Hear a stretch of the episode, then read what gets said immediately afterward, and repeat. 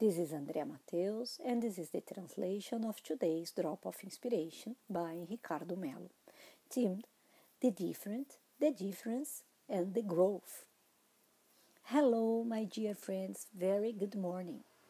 Today we are going to talk about how we deal with what is different from our expectations. How do you deal with something or someone who is different from what you expect?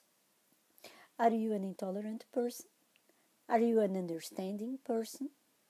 Do you know how to adapt to unexpected situations? Do you revolt?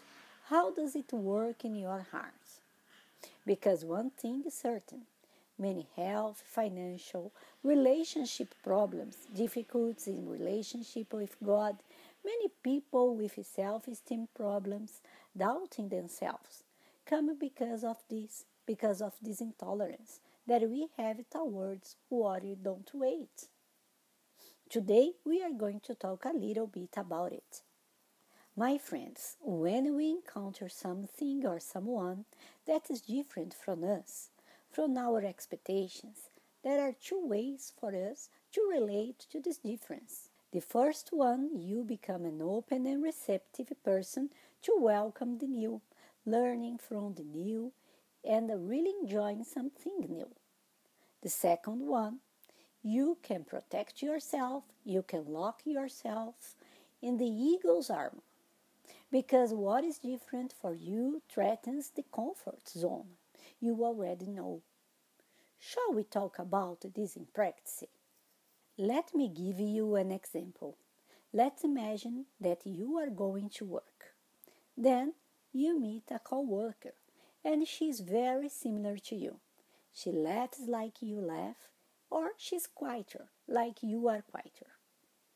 Perhaps your co-worker is as nice as you are, or as shy as you are. We usually have a tendency to like or feel more comfortable with people who look like us. It is what we call affinity. We have affinity for behavior, an affinity for tastes, for personal story. When we say, Where are you from? Ah, I'm from Belo Horizonte. Oh, me too. This is affinity for story, for location. Or, oh, my father lived that way. Oh, mine too. So we tend to feel more familiar with what looks like us. This is not necessarily going to be a good thing but it feels like, okay, I'm familiar. The problem is with the different. Suddenly, you meet a person who is different from you. You speak softly, she speaks loudly. You like yellow, and she likes blue. You want to go to the right, she wants to go to the left. You know, different people. It shocks, it bothers, but not necessarily, my friends. That person different from you means that it's bad. This professional relationship is not necessarily negative because people are different. Sometimes it's the opposite. Perhaps from this will be born the productivity, the enrichment you want. The same thing happens in dating, in life as a couple. How often do I see couples who have different postures but love each other because they have learned? Pay attention to this. They have learned to welcome the difference from each other and with dialogue, with affection, with conversation, with exchange, they have found a field of harmony. You don't have to be like your husband, your wife, your girlfriend, your boyfriend. You don't have to be like the other. You simply need to connect with the common values, with the common points, and two learn how to coexist in a harmonious and loving way with what is different in the other. This is the point. I talk to my wife a lot, and we often talk about it. There are things about her that bother me, and I joke. It was the way I found to share it with her. And there are things about me that bother her, and she does too. and we talk, adjust, and we increase the love each day because that is the proposal. If I'm going to focus on what bothers me or she's going to focus on what bothers her, there will be no relationship. So be careful with that because I see parents who focus on what is bad within their concept, in their relationship with their children. And children do that to their parents. Guys, but the difference can grow. And the similarities. How can we potentialize it? In this way, my friends, our today's drop of inspiration invites you to be a more understanding, welcoming person, to welcome what is different. In religious life, the religious intolerance is nothing more than a person not accepting what is different. Some of them say, Oh, your view of God is different from mine, so you are wrong and you don't deserve my presence. I'm superior to you because I know the way of what's right, of what's wrong.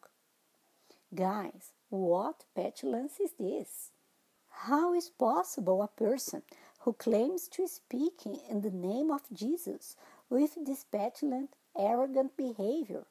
Someone who thinks himself is better than the others. Is this person following Jesus? Jesus, who was humble, generous, kind, welcoming. Pay a close attention if it's not our ego taking care of ourselves while we think we are defending God. The inquisitors did the same.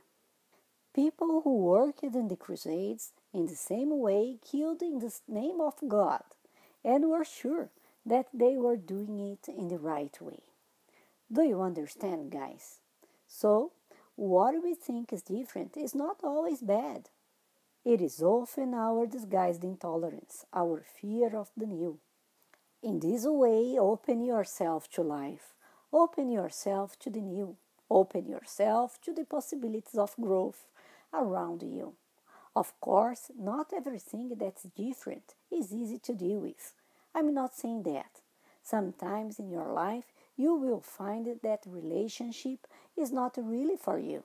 That path is not for you. But no one has to do this fighting. Do you agree? Just go the other way.